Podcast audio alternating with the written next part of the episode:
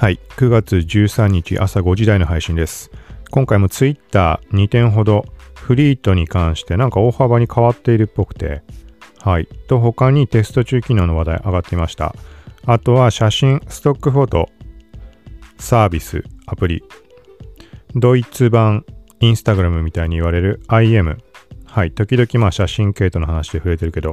まあ、これがなんか昨日 YouTube ライブをやっていて、まあ記事1個書きました。あんまり特にどうこうって話ではないんだけど、はい。まあ、興味ある人は聞いてみてください。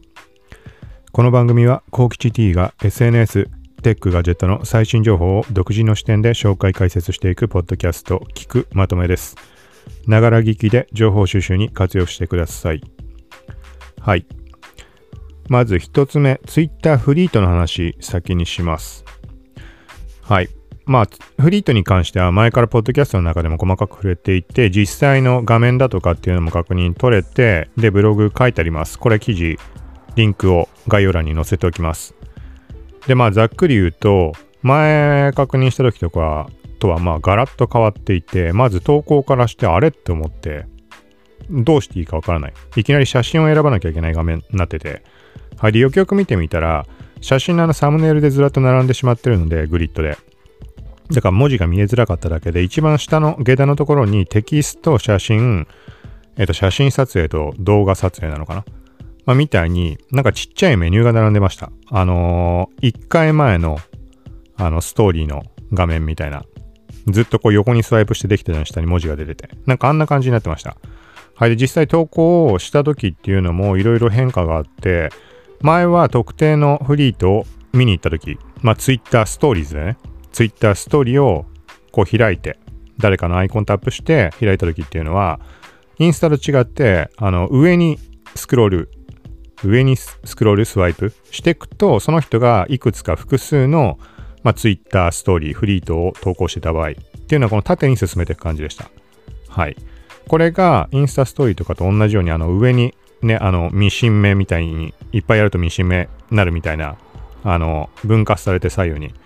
なんかあんな感じの形式に変わっていて、よりインスタストーリーっぽさが増したような印象を感じました。細かいところで言うと、あとはテキストを打った時の背景に入れられる色が前に増えるって話、テスト中ってのあったけど、黒、白、水色になんか増えてるみたいです。はい。あとは、えっ、ー、と、なんかあったな。あ、そう。で、他の人から見た時の画面っていうのもちょっと、まあ、細かいところで変わっていって、まあ、メッセージを送る入力フォームとかも変わってたのかなまあ、なんか変わってた感じで、で、あの、絵文字でリアクションができるっていうのが、インスタのストーリーズみたいに、あの、タップした時に、なんて言うんだろうな。その対象の絵文字がブワーって上にこう、ふわーっと浮き上がっていくみたいな感じになっていました。はい。あとはそうだな。まあさっき言った上にスワイプして見ていく形式からインスタストーリーみたいに横にスワイプしていくっていう形式になったことによって閲覧者履歴の見え方も変わりました。前は上にスワイプしていくのでこの一つのフリートの下にその閲覧者っていうのが並んでたんだけどえっ、ー、と今みたいにこの左右のインスタストーリーみたいな感じだともう全画面に目いっぱいあの表示されていて画像なりまあ、フリートの画面だよね。その一番下、左下に閲覧者表示されるようになってました。はい。まあ、みたいな感じです。まあ、これをね、話してもね、日本国内では、あのー、確認普通に使えたりはできないと思うので、あれなんだけど、だからこれがまあ、ね、だいぶ変わってしまっているので、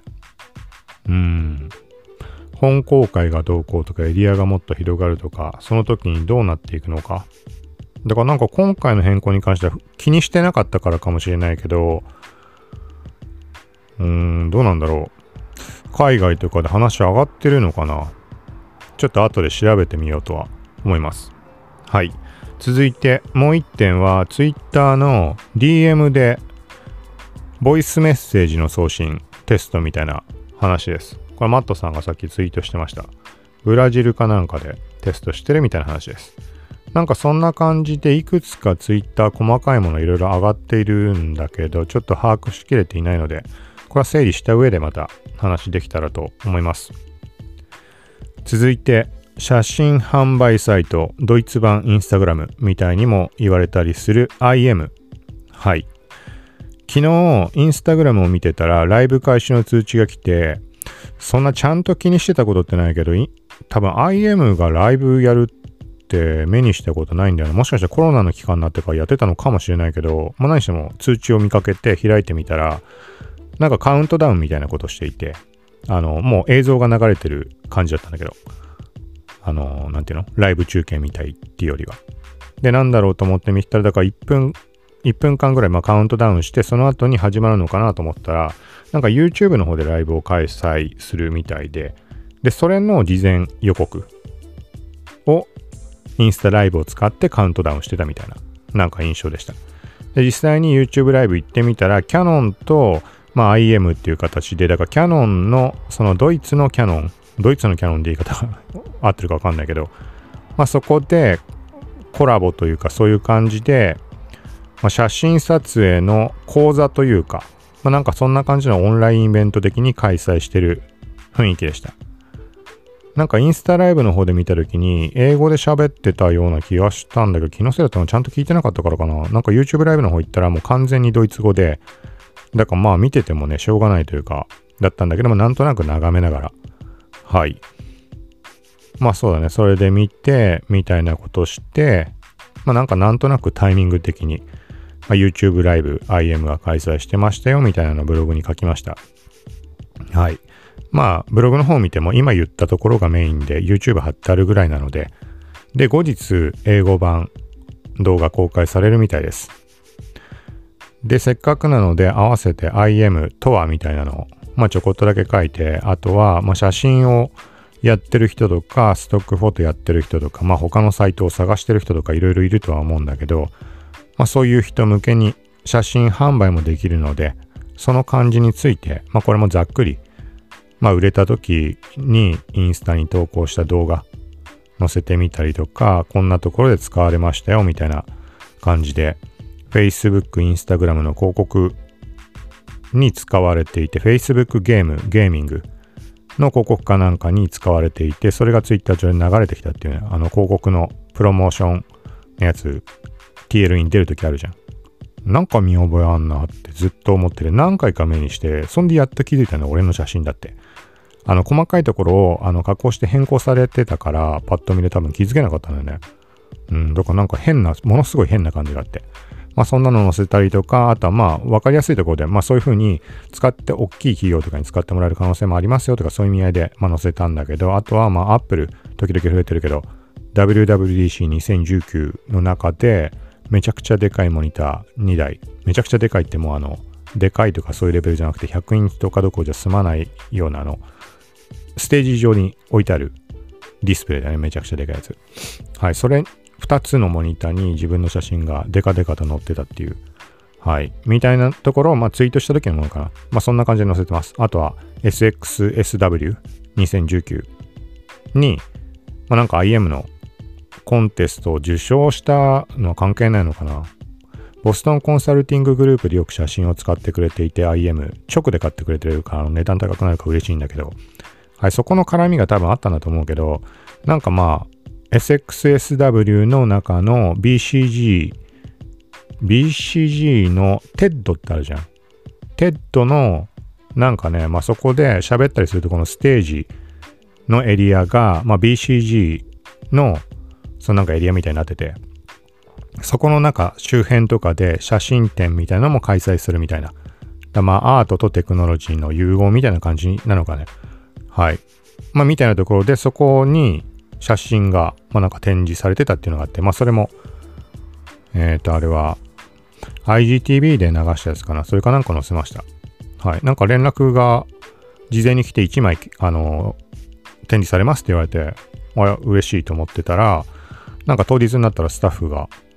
なんかインスタの DM に写真送ってきて4枚ぐらい。なんだろうと思って見てみたら、なんか、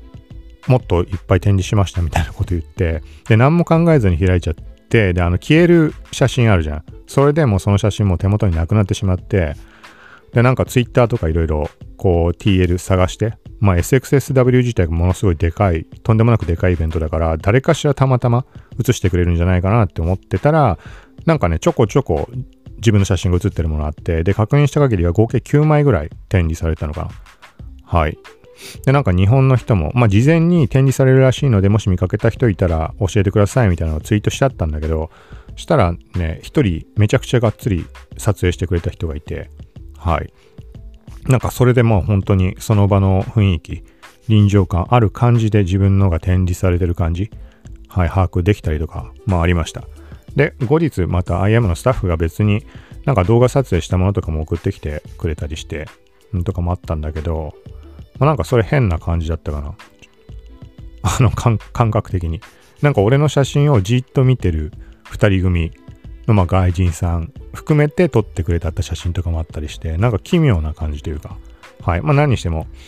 うん。まあそんな感じでいろいろその展示されたりとか、まあ写真の販売もそうだし、でずっと前に触れたね、あのー、まあ年間契約で高額みたいなのもあったりとか、はい。まあ細かいところは今回の記事では触れてないけど、まあそこら辺ざっくりわかるように、ま書いてあるので、はい。まあよかったらそれも見てください。まあこれも概要欄にリンクを貼っておきます。はい。ということで、今回は一応この2点というところで、また近いうち配信するんで、よかったら聞いてください。さようなら。